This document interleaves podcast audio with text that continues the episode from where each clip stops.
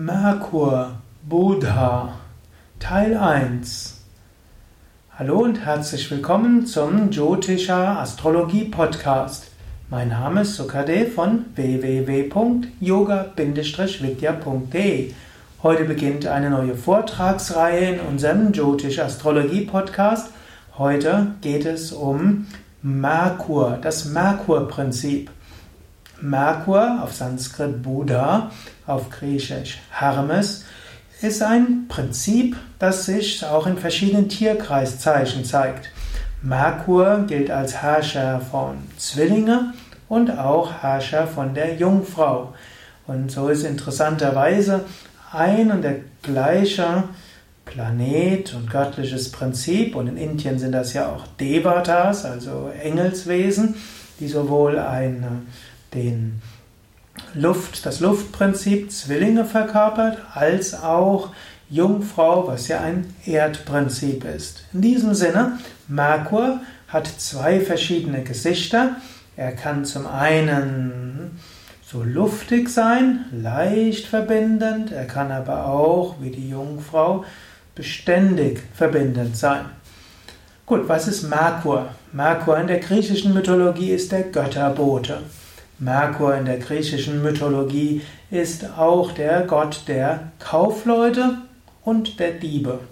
Und Merkur in der indischen Mythologie ist auch Buddha und damit auch der Intellekt und die Kraft des Denkens und des Unterscheidens und eben auch des Kommunizierens.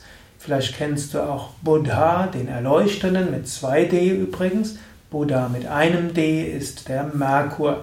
Wird oft verwechselt hm, sehr viele Menschen suchen zum Beispiel nach Buddha im Internet mit einem D und dann landen sie zum Beispiel auf unseren Yoga Vidya Seiten mit Buddha mit einem D und sind dann erstaunt, dass sie dann einen Artikel über den Merkur und das indische Astrologieprinzip Buddha finden.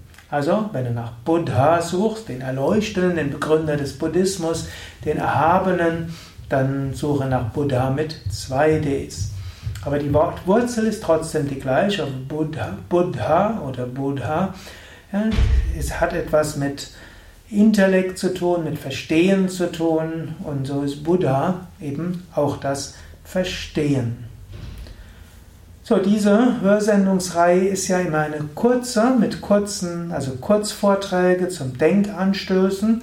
Und jetzt kannst du selbst noch ein bisschen überlegen, was für dich das Buddha-Prinzip bedeutet im Sinne von Verbinden, Kommunikation, Intellekt, mit anderen zusammen sein, Verschiedenes miteinander verbinden und wie du das umsetzt und ob du das gut umsetzt. Beim nächsten Mal dazu mehr. Mehr Informationen auch auf www.yoga-vidya.de. Dort kannst du auch suchen nach Buddha oder nach Merkur oder auch nach Buddha oder nach Astrologie in Jyotisha. Dort findest du auch den Astrologie-Podcast, die ganze Hörsendungsreihe mit hm, vermutlich inzwischen fast 100 verschiedenen Hörsendungen zur Astrologie. Und du findest auch die verschiedenen Videos zur Astrologie. Alles eingeben auf, auf dem Suchfeld auf www.yoga-vidya.de